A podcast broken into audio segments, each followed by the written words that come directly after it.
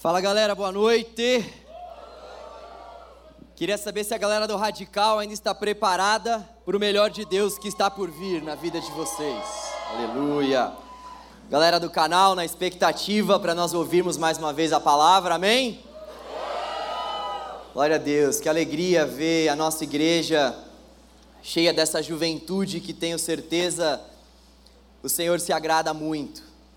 Me alegra o meu coração saber que nós podemos fazer parte de uma igreja que tem ministérios tão vastos, diversos e ao mesmo tempo ministérios que são um só, porque o nosso Deus é um só e a igreja do Senhor é esse organismo vivo de Deus, essa família do Senhor que faz com que eu e você sejamos irmãos e irmãs. Como é bom poder chamar você de irmão, de irmã. Como é bom radical poder virar para vocês e falar que vocês são nossos irmãos do canal. Prazer estar aqui falando para vocês do Radical, para a galera do canal, vamos mais uma vez meditar na palavra do Senhor. O Giba me trouxe esse desafio, ele veio falar comigo há um tempo atrás, na verdade alguns dias atrás, e ele, e ele me perguntou se daria para a conferência do Radical ser encerrada no culto do canal. Eu falei, demorou, vai ser muito legal. E aí ele falou, só que nós temos um tema. Eu falei, pô, demorou, que legal. E qual que é o tema da conferência? É enraizados. Aí eu falei, tá, a gente está numa série aqui no canal Jovem que se chama Desafios Contemporâneos. Mas dá para fazer um link total, porque criar raízes no Senhor é um desafio extremamente atual, é um desafio contemporâneo. Então estamos juntos. E é sobre isso que nós vamos falar hoje. Como criar raízes no Senhor. Como que a gente faz para criar essas raízes no Senhor, para então, quando virem os ventos fortes, as tempestades e, e, as chuvas e derem contra a nossa casa, e essa casa, que é o nosso próprio corpo, a nossa vida, não ser abalada? Como que a gente faz para criar essas raízes no Senhor? É sobre isso que eu gostaria de meditar com vocês nessa, nessa noite, e para isso, eu gostaria de começar falando sobre alguns desafios que nós passamos tanto os adolescentes quanto os jovens. Quando a gente olha, por exemplo, para a vida dos adolescentes, nós vemos que o adolescente ele passa por um desafio quando ele vai fazer essa transição de idade principalmente para a maioridade. O adolescente até ele ter ali os seus 17 anos, tudo, ele passa por muitos desafios, mas eu percebo que muitas vezes a própria galera em si, o próprio convívio, os amigos ali vão conseguindo dar uma ajuda para ele, ele vai então vivendo ali na igreja, vai passando por algumas experiências com o Senhor e ele chega na maioridade e ele então tem que definir qual faculdade ele vai fazer, ele tem que definir qual vai ser a profissão dele, ele tem que definir uma série de coisas, ele já vai começar a pensar em casamento e e nessa transição toda, muitos adolescentes acabam saindo da igreja justamente por conta de todos esses desafios que envolvem todas essas tomadas de decisão. E o jovem, por outro lado, o jovem que está na igreja, ele já está na facul, ou muitas vezes ele já terminou a faculdade, e ele passa por um outro desafio. O desafio principal do jovem agora é não se perder diante das conquistas que esse mundo pode nos trazer é não se perder diante das realizações pessoais que ele agora quer ter. Ele quer ter uma casa, ele quer ter um carro, ele quer, ele quer casar, ele, ele quer ter uma série de desafios.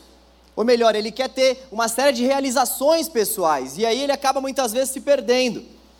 Ele acaba às vezes não encontrando uma pessoa para casar e fica esperando na igreja, esperando o Senhor enviar a varoa ou varão, e Deus não manda no tempo dele, e aí ele acaba cansando e acaba indo buscar em outro lugar ele acaba se perdendo por conta do mercado de trabalho, ele quer ter uma carreira, ele quer ter uma carreira de sucesso e muitas vezes ele acaba não dando mais foco para a busca ao Senhor. São muitos os nossos desafios, mas eu creio que o desafio principal para todos nós, inclusive vencermos todos esses desafios que eu acabei de citar, é o desafio de nós criarmos raízes no Senhor, porque se nós tivermos raízes no Senhor, se você adolescente tiver raízes no Senhor, você vai passar por todas as angústias da, da pré-adolescência, da adolescência, e vai conseguir passar por essa transição de vida e vai conseguir ser uma pessoa que professa a sua fé mesmo na universidade, vai conseguir ser uma pessoa segura em Deus para tomar as decisões em relação à sua profissão.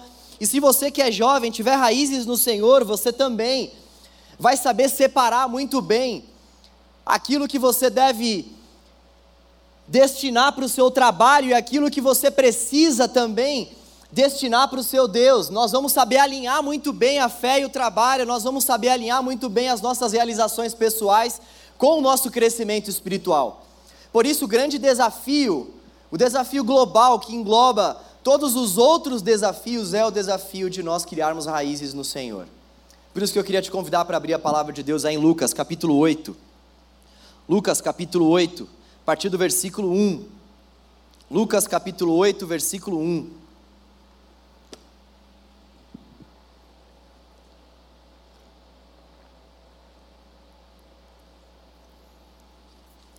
Lucas 8, a partir do versículo 1. Só quero dizer uma coisa para o Tico Liro, seu spoiler do caramba. Olha só o texto que nós vamos ler. Assim diz a palavra do Senhor para nós. Depois disso, Jesus ia passando pelas cidades e povoados, proclamando as boas novas do reino de Deus. Os doze estavam com ele e também algumas mulheres que haviam sido curadas de espíritos malignos e doenças. Maria, chamada Madalena, de quem haviam saído sete demônios. Versículo 3. Joana, mulher de Cusá, administrador da casa de Herodes, Susana e muitas outras. Essas mulheres ajudavam a sustentá-los com seus bens. Reunindo-se uma grande multidão e vindo a Jesus gente de várias cidades, ele contou esta parábola. O semeador saiu a semear. Enquanto lançava a semente, parte dela caiu à beira do caminho, foi pisada, e as aves do céu a comeram. Parte dela caiu sobre pedras, e quando germinou, as plantas secaram, porque não havia umidade. Outra parte caiu entre espinhos, que cresceram com ela e sufocaram as plantas. Outra ainda caiu em boa terra, cresceu e deu boa colheita, a cem por um. Tendo dito isso, exclamou: Aquele que tem ouvidos para ouvir, ouça. Versículo 9: Seus discípulos perguntaram-lhe: O que significa aquela parábola? Ele disse: A vocês foi dado o conhecimento dos mistérios do reino de Deus, mas aos outros falo por parábolas, para que vendo não vejam e ouvindo não entendam. Este é o significado da parábola. A semente é a palavra de Deus. As que caíram à beira do caminho são os que ouvem, e então vem o diabo e tira a palavra do seu coração, para que não creiam e não sejam salvos. As que caíram sobre as pedras são os que recebem a palavra com alegria quando a ouvem, mas não têm raiz. Creem durante algum tempo, mas desistem na hora da provação.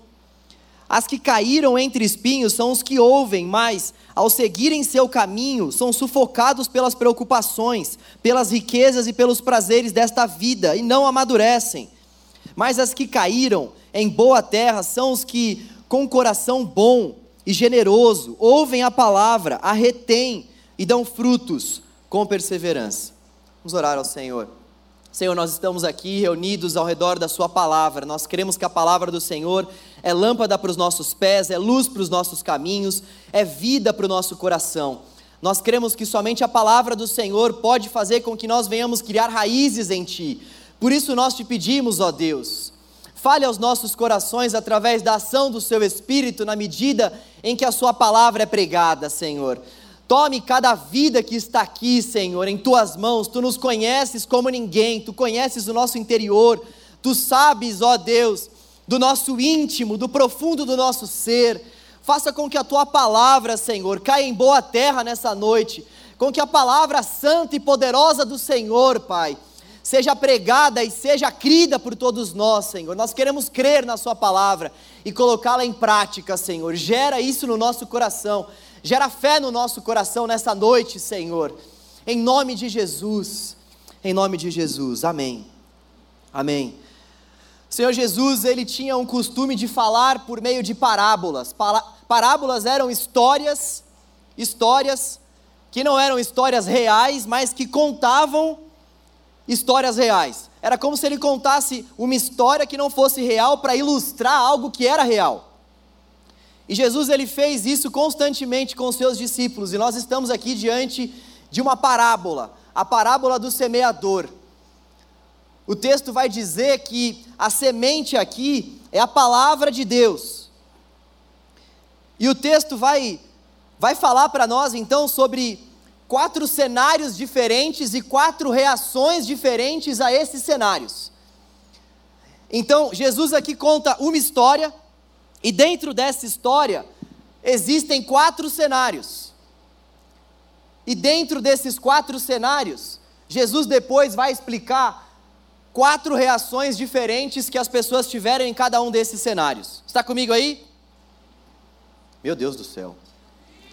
O Senhor está comigo. Se você não está, o Senhor está, viu? Você está comigo aí? Sim. Glória a Deus, Deus é bom. Primeiro cenário, então, é o cenário de um homem que sai a semear, mas essa semente fica no caminho, porque vem as aves e comem a semente. Vem as aves e comem a semente. E aquilo que Jesus vai dizer um pouco mais para frente, quando ele explica esse cenário, ele diz que, na verdade, essa pessoa acabou não indo para frente, acabou não avançando, porque quando ela ouviu a palavra, Satanás foi lá e roubou a palavra do coração dela. A pessoa então ouviu o evangelho, a pessoa ouviu a boa notícia de Jesus, mas Satanás não permitiu com que a palavra fosse aplicada ao coração dessa pessoa. Antes da palavra ser aplicada ao coração dessa pessoa, Satanás foi lá e roubou a palavra que foi semeada do coração dessa pessoa.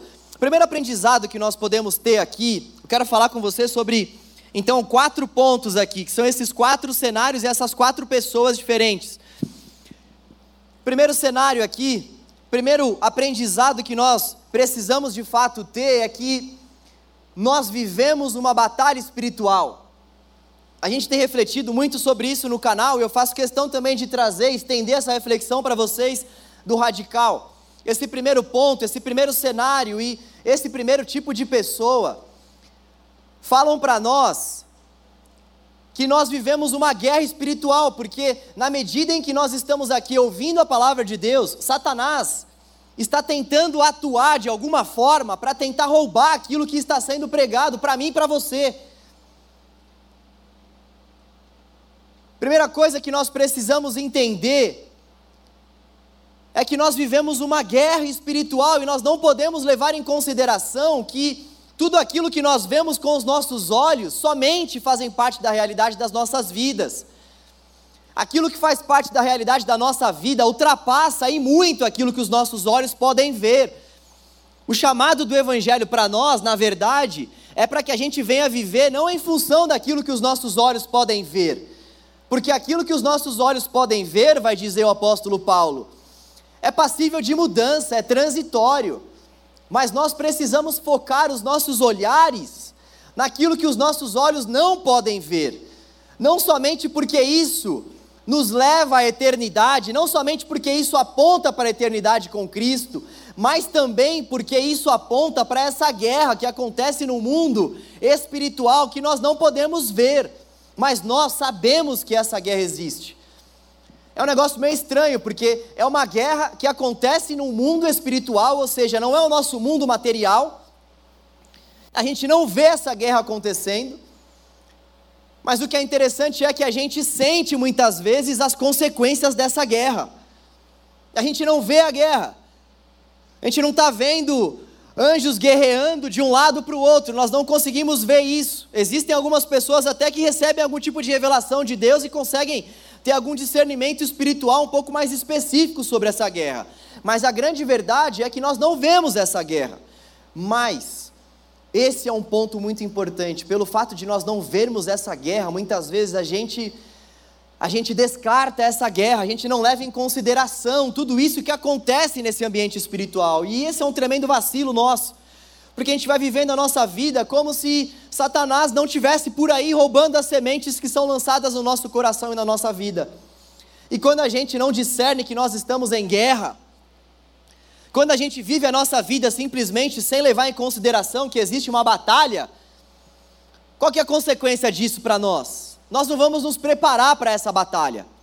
Se eu chegar para você e falar assim: olha só, amanhã é dia de guerra, amanhã você vai passar por uma batalha, o que, que você vai fazer? Você vai se preparar para essa batalha. Agora, se você não tiver, e eu também não tiver, a compreensão de que essa guerra existe, nós não vamos nos preparar como nós deveríamos nos preparar para essa guerra. Esse primeiro cenário vai falar para nós então sobre pessoas que são roubadas por Satanás, e sempre quando nós somos roubados por Satanás é porque nós não levamos em consideração essa guerra, esses ataques. Nós precisamos pedir a Deus discernimento espiritual. Nós precisamos pedir ao Senhor para que nós venhamos ter esse tipo de discernimento dessas regiões que nós não conseguimos ver, mas que nós sentimos os desdobramentos da guerra. Contar uma história para vocês, a galera do canal já conhece essa daqui, muitos.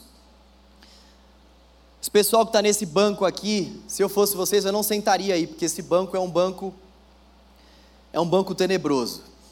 Se liga nessa história eu virei para Deus e falei assim: Senhor, eu já fiz de tudo nessa vida. Olha eu, né? Já fiz de tudo nessa vida, Pai, como pastor. Eu já batizei, eu já fiz velório, eu já fiz casamento.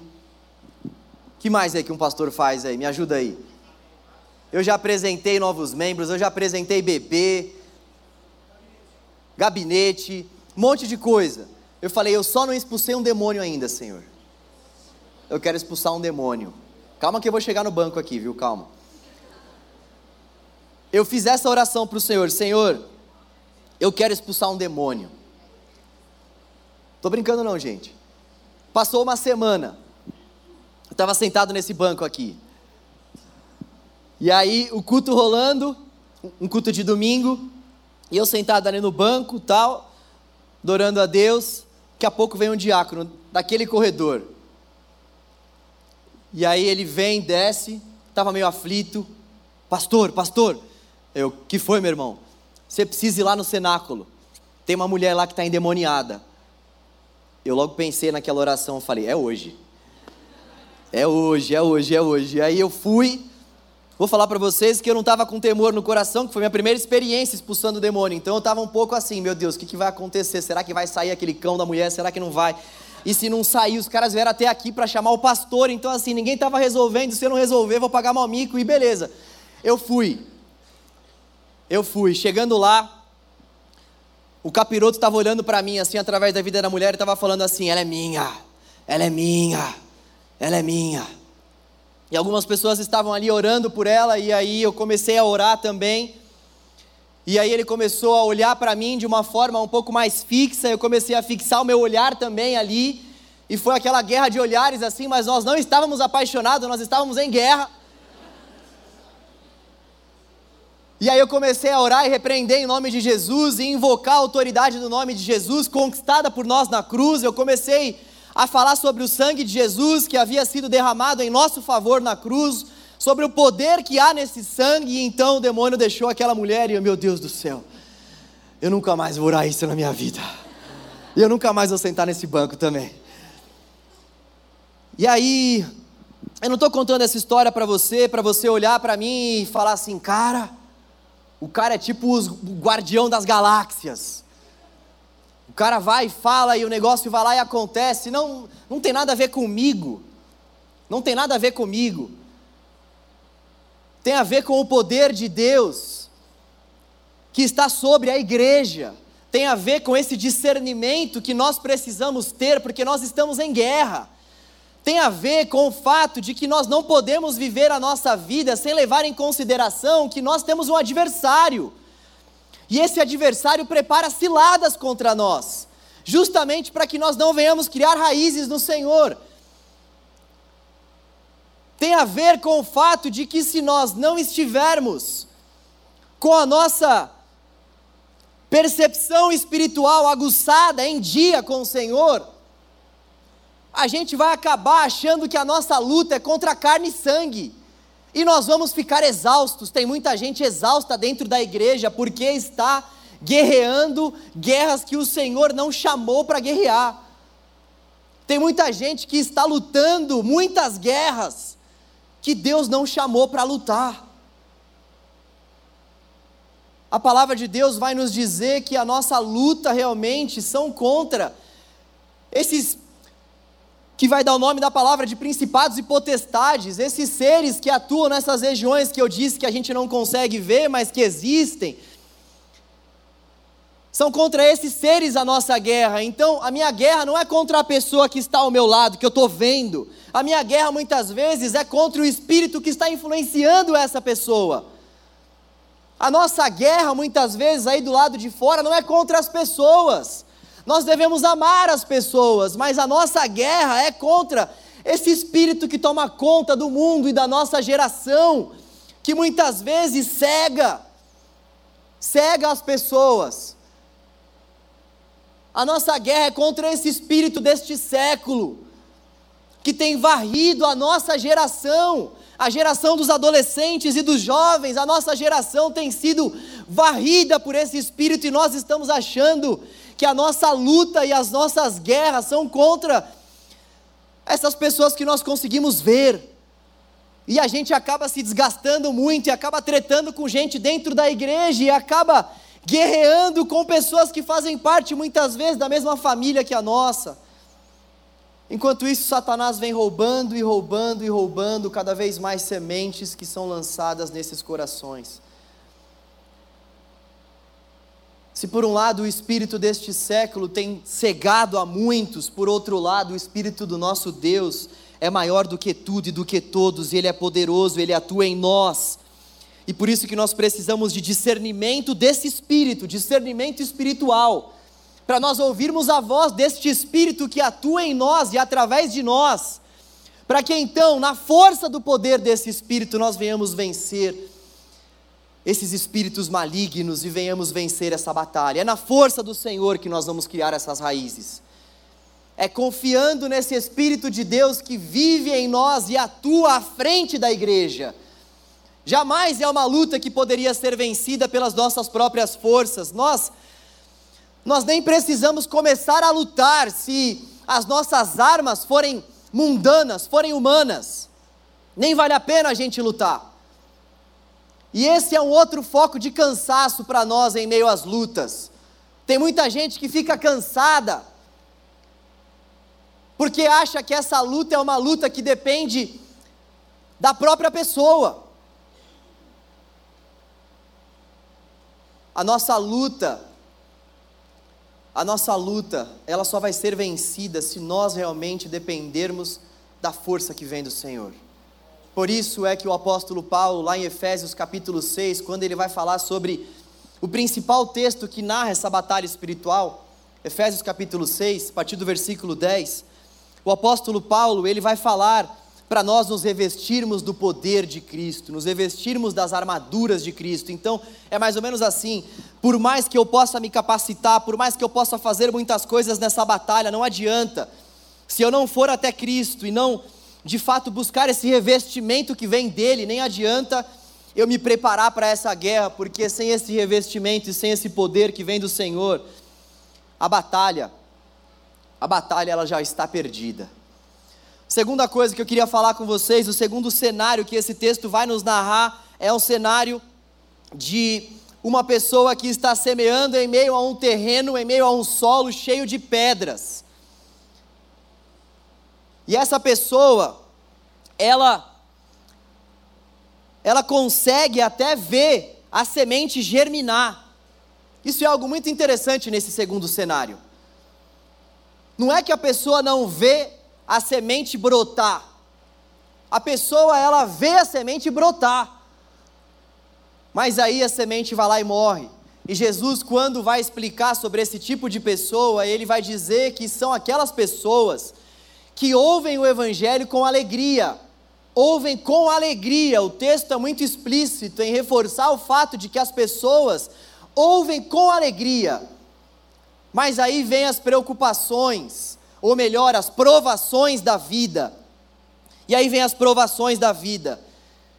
E por conta das provações da vida, essa pessoa ela não consegue perseverar, ela não consegue permanecer com a mesma alegria no coração que ela tinha quando ela ouviu o evangelho. Que desafio para nós. Ouvirmos a palavra de Deus, termos alegria no nosso coração pelo fato de ouvirmos a palavra, mas não somente parar por aí, porque é aqui que muita gente para. Quando eu olho para a nossa geração, eu vejo que, e quando eu falo nossa, tá gente, eu, eu sou jovem, né? Vocês estão vendo aí que eu sou jovem, eu uso vans e tal, então eu estou me incluindo na geração aí, tanto mais ou menos aí dos adolescentes e dos jovens ali, faço parte dessa geração. Obrigado aí pelo único Ru que eu escutei nessa noite aqui. E eu percebo que a nossa geração, ela tem um grande mal. Nós precisamos prestar atenção em várias coisas, mas talvez essa aqui seja uma das principais. Quando eu vejo os ministérios, tanto de adolescentes quanto de jovens por aí, eu vejo muitos ministérios buscando muitas experiências sensitivas com o Senhor. Eu vejo eu vejo uma música bastante alta para que a gente possa sentir bastante o nosso coração pulsar. Eu vejo uma geração que gosta de pular muito. Eu vejo eu vejo que a gente quer sentir coisas, por isso muitas vezes que a luz é um pouco mais baixa, por isso muitas vezes que a parede é um pouco mais escura, porque a gente prepara todo um cenário para a gente ter um culto bastante sensitivo. E eu só queria fazer um parênteses bem claro aqui, só para não ser demitido. Essa parede é maravilhosa, preta, não estou falando mal da parede. Não vejo problema nenhum em nós pularmos e expressarmos a nossa adoração ao Senhor, pulando, gritando, berrando, não tem problema nenhum com isso. O grande problema é quando a nossa adoração e a nossa vida e o nosso culto se resumem a isso. Quando o nosso culto se resume a barulho, quando o nosso culto se resume a parede preta, quando o nosso culto se resume a sensações. Porque isso vai fazer com que muitas vezes a gente receba a palavra de Deus com alegria a gente recebe com alegria, pular aqui na frente é uma delícia. Olhar para essa parede e não ter nenhuma luminosidade nos olhos, pelo fato dela estar assim impecável, essas luzes aqui tão ótimas. Isso é maravilhoso. Isso por si só já faz com que a gente venha sentir uma boa sensação. Só que o Evangelho não é sobre sentir boa sensação. O Evangelho não é sobre eu ter essa sensibilidade, então, por conta dessa sensibilidade, eu expressar o meu culto a Deus, porque tem muitas vezes que eu não vou sentir nada. E esse é o grande ponto. Tem vezes que a parede não vai estar escura, tem vezes que, na verdade, assim como o salmista, a voz de Deus para mim, ela vai ser muito distante. Tem vezes que eu não vou conseguir ter a galera do meu lado para pular, e aí o que, que eu vou fazer? E aí que muitos se perdem. Então chega um momento em que não tem jeito, nós precisamos de raízes, nós precisamos de evangelho no coração. Sentir é muito bom, ter essas sensações também faz parte do nosso culto. Imagina um culto no qual nós não sentimos nada. Deus me livre e guarde. Não, não é isso que nós estamos em busca, mas nós estamos em busca de um culto que tem sim esse aspecto voltado para as nossas emoções e para aquilo que nós estamos sentindo. É um culto que diz respeito às nossas sensações e emoções, mas é um culto que, acima de tudo, diz respeito à palavra de Deus sendo formada em nós através do Espírito. É um culto que, acima de tudo, vai falar sobre nós criarmos essas raízes no Senhor, e essas raízes vêm quando nós abrimos o nosso coração para o ensino do Senhor. É um culto que é marcado pela sensação, mas é um culto também marcado pela racionalidade, é um culto marcado pela intelectualidade, é um culto marcado por aquilo que não somente eu sinto, mas acima de tudo pelo que eu sei. Pelo que eu sei. Porque é aquilo que vai fazer com que nós venhamos passar pelas provações não são as sensações que nós já tivemos na vida. Para para pensar em uma provação que você já passou, que você está passando. Para para pensar nessa provação. E para para pensar em tudo aquilo que você já sentiu. Tudo aquilo que você já sentiu vai ter poder para te livrar dessa provação ou para fazer com que você passe por essa provação segurando firme nas mãos de Jesus? Com certeza não. Agora, por outro lado, Pare aí para pensar na sua aprovação e agora pense naquilo que você sabe da palavra de Deus. Imagina que você está sendo tentado em relação à sua filiação, mas você sabe que Ele te predestinou para ser filho. Você sabe, então isso traz paz. ao seu coração, isso traz alívio. Imagina aí que você sofreu algum tipo de abuso, que você sofreu algum tipo de luto ou de dor, mas você, você sabe que nada foge do controle das mãos desse poderoso Deus, que governa os céus e a terra e até mesmo as estrelas lhe obedecem, e ele tem o nosso o nosso futuro na palma das tuas mãos. Então, quando nós olhamos para as nossas provações e olhamos para aquilo que nós sabemos da palavra, aí sim nós estamos preparados. Aí sim nós estamos preparados para viver a nossa vida e a nossa caminhada com o Senhor. Nós não vamos conseguir permanecer em Cristo e criarmos raízes se o nosso culto e a nossa vida for simplesmente marcada por sensações e por emoções. Nós precisamos saber a palavra de Deus entender a palavra de Deus. E não buscar somente essas emoções, mas buscar o Deus que se revela através da palavra. Buscar entender, estudar a palavra de Deus. Porque eu vejo uma geração que, quando começa a passar por algum tipo de provação mais ferrenha, isso acontece muito também com a gente. Talvez você que é adolescente ou você que é jovem, você ainda não passou pelas maiores provações que você vai passar na vida. Não estou jogando praga, não, tá? Isso aí nem pega em crente, fica tranquilo. Mas a verdade é que existem muitas responsabilidades ainda que um adolescente, um jovem, vai ter só um pouco mais para frente. Tem muitas provações e muitas dificuldades que a gente só vai passar também um pouco mais para frente. E aí, o que acontece é que a gente vai levando a nossa vida na igreja ali até um certo período, só que assim como esse cenário aqui desse solo, assim como essa pessoa, chega uma hora que vem uma aprovação, e quando vem essa aprovação, se nós não estivermos, se nós não estivermos realmente com o nosso coração no Senhor, firmado no Senhor, nós não vamos resistir. E a aprovação, ela produz em nós perseverança, e a perseverança produz em nós um caráter aprovado, e o caráter aprovado produz em nós esperança. Essa é a equação que o apóstolo Paulo vai nos narrar em Romanos capítulo 5. O apóstolo Paulo foi um cara que passou por diversas provações. A provação, ela ela tem esse poder de gerar em nós perseverança. Então, se você e eu estivermos precisando perseverar mesmo no Senhor, Imagina aí que você está precisando de perseverança. Talvez você pense assim: poxa, estou precisando perseverar, então o que, que eu vou fazer? Eu vou para acampamento. Eu estou precisando perseverar, o que, que eu vou fazer? Eu vou para um congresso. Eu estou precisando perseverar, o que, que eu vou fazer? Eu vou para algum movimento. Tudo bem, Deus pode fazer muitas coisas através desses movimentos, mas o que o texto vai dizer para nós, a partir de Romanos 5 e a partir da experiência do apóstolo Paulo, é que se a gente quiser perseverar, a gente tem que aceitar que nós vamos passar por provações, porque só uma forma de nós perseverarmos, passando por provações. Então a provação tem esse poder de nos fazer perseverar. Nós vamos passando pela provação e a gente vai perseverando. E na medida em que nós vamos perseverando, a aprovação ela vai gerando em nós o caráter de Cristo e eu tenho certeza que aquilo que mais um cristão deve desejar é ter o caráter de Cristo, é ou não é? Quem aqui não quer se parecer mais com Jesus? Mais uma vez, quer se parecer mais com Jesus?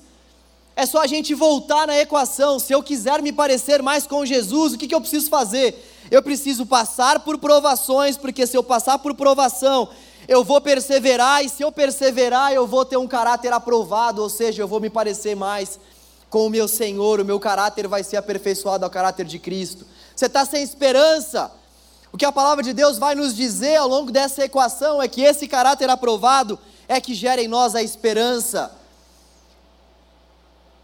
A aprovação faz com que nós venhamos ter perseverança, que faz com que nós venhamos ter um caráter aprovado que resulta em esperança. E a esperança não nos decepciona, porque o Senhor derramou em nós o seu espírito e o seu amor. A esperança não nos decepciona, porque Ele derramou em nós o seu amor através do Espírito Santo de Deus. então nós podemos criar raízes no Senhor na medida em que nós passamos por essas provações.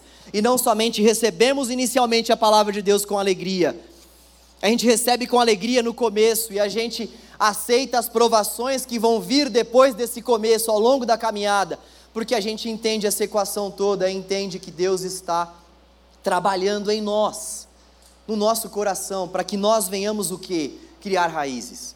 O terceiro cenário é o seguinte: é uma pessoa que ela vai semeando em meio a um solo cheio de espinhos, e os espinhos acabam sucumbindo à semente.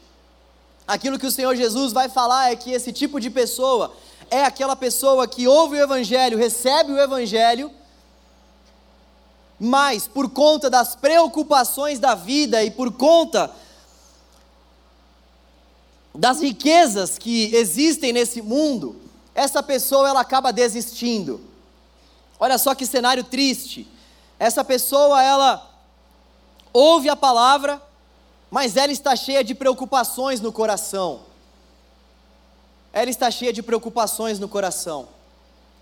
E pelo fato dela estar cheia de preocupações no coração, ela não consegue criar essas raízes no Senhor e essas preocupações que ela tem no coração dizem respeito a essas riquezas que essa pessoa pensa em construir nessa terra, a esses tesouros que ela pensa em adquirir nessa terra, nessas realizações que eu falei no começo, que muitas vezes a gente vive em busca. E eu queria focar um pouco nesse ponto, porque a busca por realização pessoal por si só não está equivocada. Quem aqui não quer ser feliz? Quem aqui não quer ter uma vida cheia de realizações? Quem aqui não quer ter uma vida cheia de conquistas? Quem aqui não quer morar numa casa legal? Quem aqui não quer ter um carro da hora? Quem aqui não quer não quer ter um diploma na parede, ou não somente um, mas vários? A questão por si só não é a nossa busca por essas realizações. Não existe nenhum tipo de pecado na busca por essas realizações. A questão principal está no fato de que muitas vezes essas buscas e esses anseios do nosso coração, esses desejos do nosso coração, eles são muito superiores ao nosso desejo de buscar a face do Senhor. Esses desejos de construirmos castelos nessa terra são muito maiores do que o nosso desejo pela eternidade ao lado do Senhor. O nosso desejo de ter todas essas coisas aqui nesse mundo é muito maior do que o nosso desejo de ter um relacionamento profundo com Deus. E é aí que está o perigo. E é aí que está o grande perigo. Porque existe uma linha muito tênue, existe uma linha muito próxima. E nós precisamos fazer a leitura da nossa geração. Nós precisamos saber fazer essa leitura dessa era que nós estamos vivendo. E essa era que nós estamos vivendo é uma era que tem pregado para nós muitas coisas nesse sentido. Ei, busque o seu próprio prazer. É o que nós vamos chamar de hedonismo. A busca pelo prazer, busque ter prazer. Não é isso aí que você ouve na sua escola? Talvez se ouça com outras palavras, ou na faculdade. Talvez a pessoa não chegue para você e não fale isso com essas palavras. Ei, busque ter prazer. Mas o que está dentro, implícito na fala da pessoa, com certeza é isso. Sabe? Viva a tua vida com intensidade, viva o hoje, viva como se não houvesse amanhã, vive intensamente o seu dia, curta o seu dia, curta a sua vida, como se não houvesse realmente nenhuma pessoa para você dar satisfação, como se não houvesse nenhum Deus. Cuide da sua vida, de modo que você consiga realizar os seus sonhos. Se capacita, faça cursos, faça viagens. Quem aqui não ama viajar, fazer intercâmbio? Isso fascina os nossos olhos. Se eu chegar para você e falar assim: olha só, eu tenho uma casa em Orlando e eu quero te dar uma passagem para você ir para lá daqui uma semana, quem não vai querer ir? Olha os caras dando glória a Deus aqui, que não deram glória a Deus na mensagem inteira, mas agora dão. Ó. Eu conheço essa raça, eu sei o que eu estou falando, então a gente a gente tem essa mente fascinada mesmo por uma série de realizações, a gente quer conhecer o mundo, e cara, que legal conhecer o mundo, eu tenho vontade de conhecer muitos países, eu sei que você também deve ter. Agora, a questão é que o nosso discurso não pode estar somente pautado na nossa própria realização pessoal. Existe um Deus que nos criou, que nos chamou, que nos formou. E o propósito da nossa vida está lá em 2 Coríntios capítulo 5, versículo 15. Ele se entregou por nós.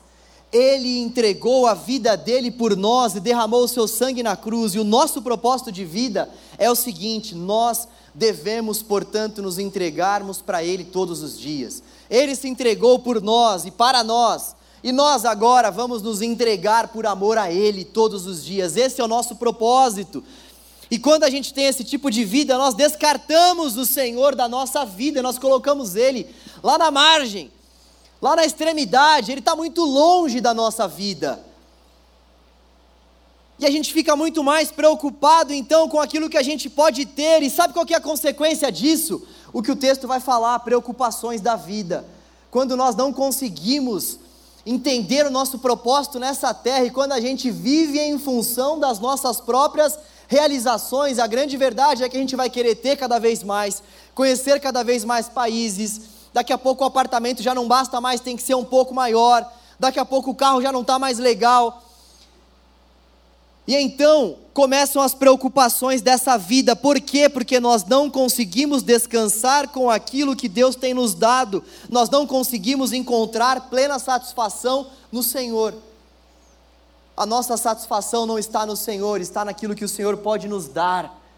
Está naquilo que nós podemos conquistar. E quando a nossa satisfação não está no Senhor, quando a nossa satisfação está na bênção, quando a nossa satisfação está na conferência, está no movimento, está na bandeira de, de qualquer militância, quando a nossa satisfação não está no Senhor, nós estamos fadados ao fracasso. O que nos resta é o fracasso, porque a consequência disso são preocupações.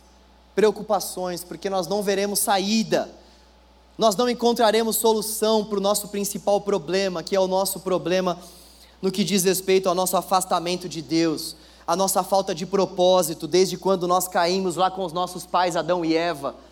Então a gente vai vivendo em função disso e vai se esquecendo que realmente nós precisamos do Senhor. Essas pessoas acabam então ficando muito preocupadas com aquilo que elas vão comer, beber e vestir, elas não conseguem entender que, por mais que elas possam trabalhar, elas não vão fazer com que o dia tenha 25 horas. Elas não conseguem entender que o nosso Deus, Ele dá de comer às aves dos céus e elas nunca morreram de fome. Essas pessoas não conseguem entender que nem Salomão, um dos homens mais luxuosos e ricos da Bíblia, conseguiu se vestir como as flores do campo que são vestidas pelo Senhor todos os dias. Elas não conseguem entender aquilo que disse o salmista: Aos seus o Senhor dá enquanto dormem. Isso não quer dizer que nós não vamos trabalhar, mas isso quer dizer que o nosso trabalho ele vai ser um trabalho que vai apontar para a confiança e para o descanso no Senhor. Se a gente não conseguir ter isso, a gente não vai ter raízes no Senhor, e as preocupações dessa vida com certeza vão acabar tomando conta do nosso coração e nós não vamos conseguir perseverar. E aí vem o quarto cenário e o último cenário, e aí você deve estar assim, João, e qual que é a solução para tudo isso? Você está aí falando sobre três cenários, mas qual que é o quarto? O quarto cenário é o cenário de uma pessoa que ouve a palavra de Deus, ela ouve com um coração bom. O texto vai falar que ela ouve com um coração bom e generoso. E ela então retém a palavra de Deus, e ela então dá frutos com perseverança. Essa pessoa, essa pessoa então, ela, como diz o cenário, ela faz parte daquela semente que é lançada e produz até cem vezes mais frutos. Ou seja, ela frutifica.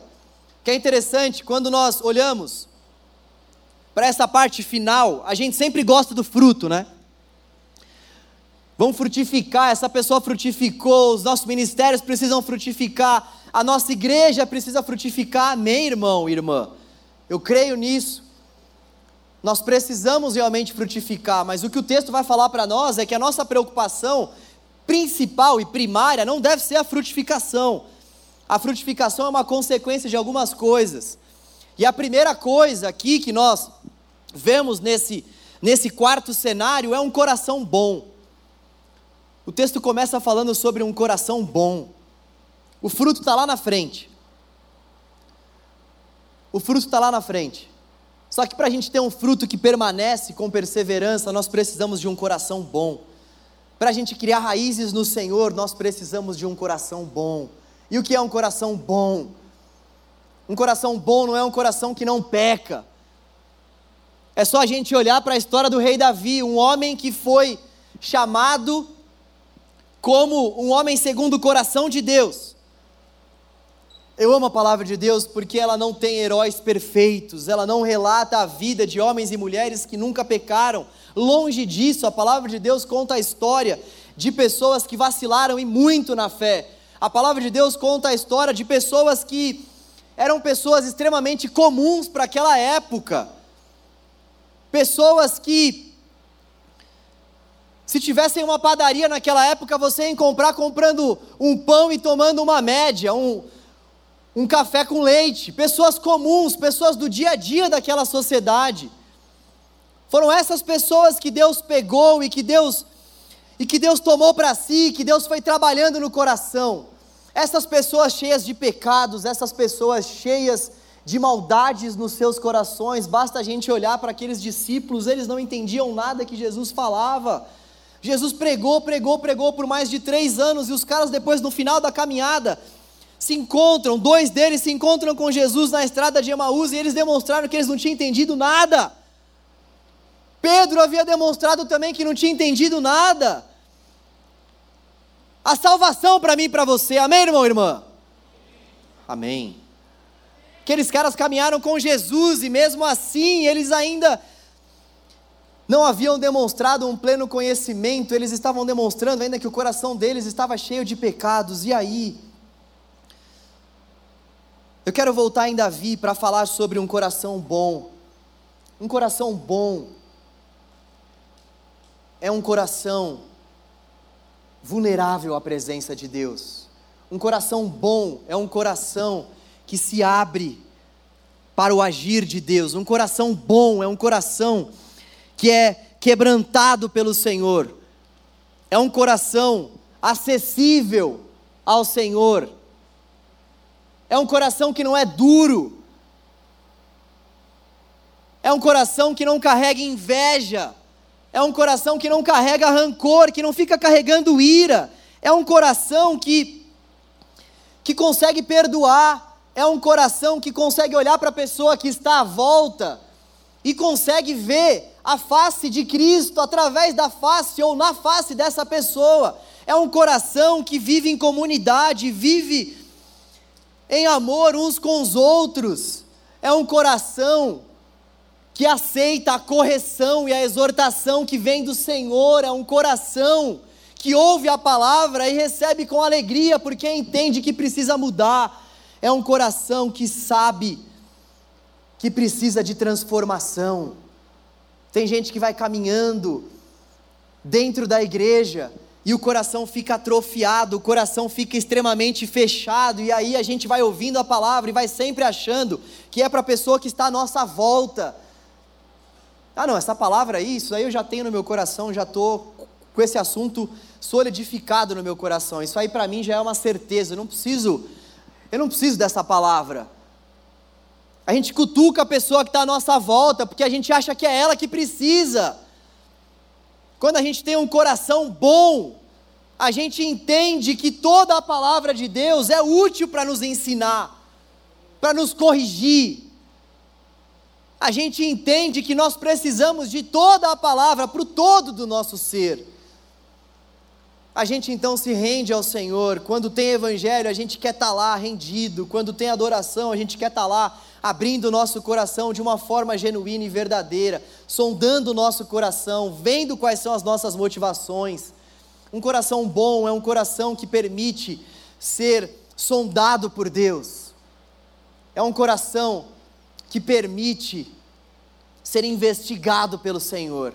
Quando a gente olha para Davi, a gente vê que ele, quando fazia as suas orações, ele, ele praticamente expunha ao Senhor o seu coração. Ele falava em outras palavras mais ou menos assim: Senhor, toma o meu coração, faz o que o Senhor quiser com ele. Aquilo que vier do Senhor eu vou aceitar, porque eu sei que tudo aquilo que vem de ti é bom, é perfeito e agradável para a minha vida. É isso que é ter um bom coração. Ouvir a palavra, ter esse bom coração e ouvir a palavra e ouvir Ouvir é também praticar a luz das Escrituras. Quem ouve, pratica. Quando nós ouvimos a palavra, nós praticamos. Nós guardamos no coração.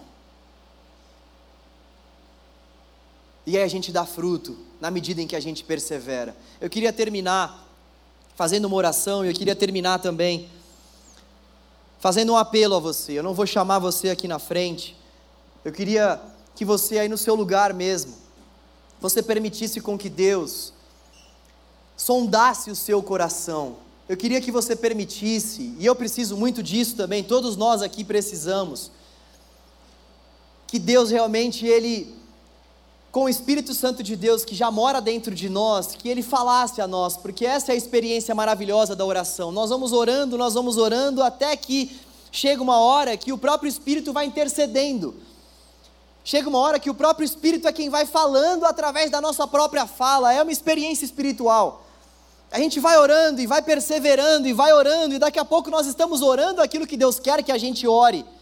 Eu queria que você tivesse essa experiência nessa noite de se colocar diante de Deus com um coração sincero a Ele, procurar ouvir aquilo que o Espírito Santo de Deus quer que você ore. Eu queria também que antes de você fizer, antes de você fazer isso, você prestasse bastante atenção naquilo que você precisa deixar aos pés do Senhor. Porque a grande verdade é que se nós não estamos criando raízes no Senhor, é porque algo tem, tem cooperado para que a gente não permaneça no Senhor, porque a palavra de Deus vai falar para nós que nós somos os ramos, e Jesus é a videira, Ele é a árvore. E o nosso papel como ramos não é sermos a árvore.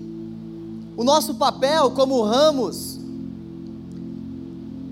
é permanecer na videira, é permanecer na árvore.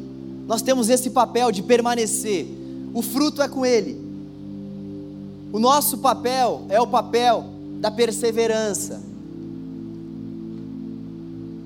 E se nós não estamos conseguindo permanecer, se o ramo não consegue permanecer na videira, é porque o ramo está cheio de preocupação, é porque o ramo não está aceitando aprovação, é porque o ramo pode estar sendo roubado por Satanás. Alguma coisa está acontecendo com, com esse ramo, com a gente, para que a gente não consiga permanecer na videira. E eu queria que a gente colocasse isso diante de Deus e ouvisse a exortação do Senhor, se for necessário, ao longo da sua semana e ao longo da sua vida, coloque o seu celular em um canto e vá buscar o Senhor no seu quarto, desliga a TV. Muitas vezes a gente fica esperando com que um anjo venha, com que Deus fale com a gente de uma forma sobrenatural na conferência enraizados. Ele pode fazer isso, mas o que ele mais quer é o que está lá em Mateus: se o teu ouro está te fazendo pecar, arranca arranca fora. E o que ele está querendo dizer ali, obviamente, não é no sentido literal, mas é o seguinte: o que está te fazendo pecar, errar o alvo? O que, que está te fazendo não ter raízes no Senhor? O Espírito Santo de Deus mora em você, ele quer te falar isso. E além dele querer te falar, eu creio que ele já está falando com a gente ao longo da nossa vida, porque se nós somos habitação dele, existe uma luta que nós travamos contra os nossos pecados. O que, que ele tem falado a nós? Hoje, se nós estamos aqui ouvindo a voz do Senhor, nós não podemos endurecer o nosso coração. Toda essa conferência, essa nossa série, Desafios Contemporâneos, a conferência Enraizados, a gente, a gente preparou tudo isso para que todos nós, para que todos nós pudéssemos ouvir a voz do Senhor e abrir mão dos nossos pecados. E é isso que nós vamos clamar ao Senhor nesse momento, em oração. Vamos orar juntos ao Senhor. Senhor, nós te damos graças, Deus, pela Sua palavra. Te agradecemos porque nós, nós amamos a Sua palavra e nós sabemos que tudo aquilo que nós precisamos está contido na Sua palavra. Deus, nós queremos orar por todos aqueles que muitas vezes vêm para a igreja, Senhor, mas são furtados por Satanás, que não conseguem, oh Deus, receber a tua palavra no coração por conta da ação de Satanás. Nós queremos te pedir, ó Senhor, para que o Senhor, Pai, possa repreender toda e qualquer ação de Satanás no nosso meio, que vem para repreender, que vem, ó Deus, para roubar a palavra do Senhor no nosso coração, que é semeada na medida em que a palavra é pregada. Senhor, repreenda a ação de Satanás no meio do radical e do canal. Nós não queremos mais ser furtados, ó Deus. Nós confiamos na força e no poder do Senhor, por isso, Deus. Por isso, quebre as algemas de muitos jovens aqui. Ó Senhor, tire as vendas daqueles que já estão cegos, que já não conseguem mais te ver, te contemplar, que já não conseguem mais ter a alegria de receber a tua palavra porque estão sendo roubados. Oh Deus! Oh Deus! Oh Deus! Tira, Senhor, as algemas, tira as vendas. Livra-nos, ó Deus, da ação das trevas. Guarda o teu povo, guarda os teus jovens. Livra-nos desse furto Ó Senhor, ainda existem aqueles que recebem a tua palavra com alegria, mas que por conta das preocupações dessa vida, por conta das provações, acabam abrindo mão da caminhada de fé ao teu lado. Senhor, não permita com que a nossa geração deixe de perseverar por conta das provações. Nós queremos, oh Deus, perseverar em meio à provação, porque nós entendemos que a provação vai gerar em nós um caráter aprovado e nós teremos esperança. Esperança nesse mundo sem esperança, Deus. Oh Senhor, nos ajude a passarmos pelas provas. Ajude cada adolescente jovem aqui em meio as provas que nós ainda teremos na nossa vida, e em meio às provas que nós estamos vivendo no hoje, nas escolas, nas faculdades, nos trabalhos, nas famílias.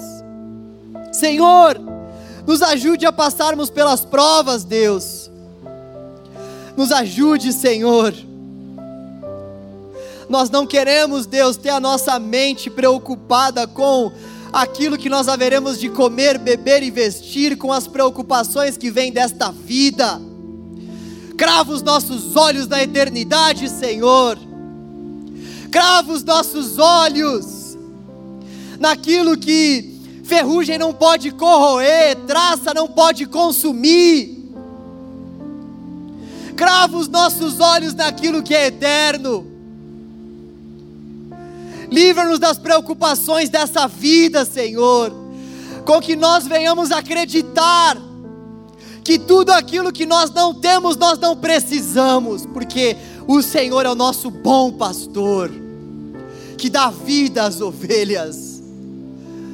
Oh Deus, por fim, nós queremos te pedir para que nós venhamos receber a tua palavra com um coração bom com um coração cheio de alegria, um coração, Senhor, que se abre para o teu agir, um coração que se rende ao Senhor, um coração que não é egoísta, um coração que não é avarento, um coração, Senhor, que se alegra com os que se alegram e chora com os que estão chorando, Senhor.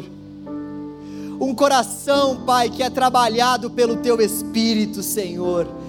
Oh Deus, dê-nos Dê-nos esse coração, dê a cada jovem aqui, Senhor, dê a cada adolescente, Senhor, um coração igual ao teu, Deus, disposto a te obedecer. Disposto, Senhor, a viver o teu querer. Dá-nos esse coração, Deus, que frutifica no tempo do Senhor e que permanece porque persevera em nome de Jesus e para a glória de Jesus. Amém, graças a Deus. Amém. Te louvamos, Deus. Grava a tua palavra no nosso coração, Senhor. Cria raízes em nós, Deus, em nome de Jesus.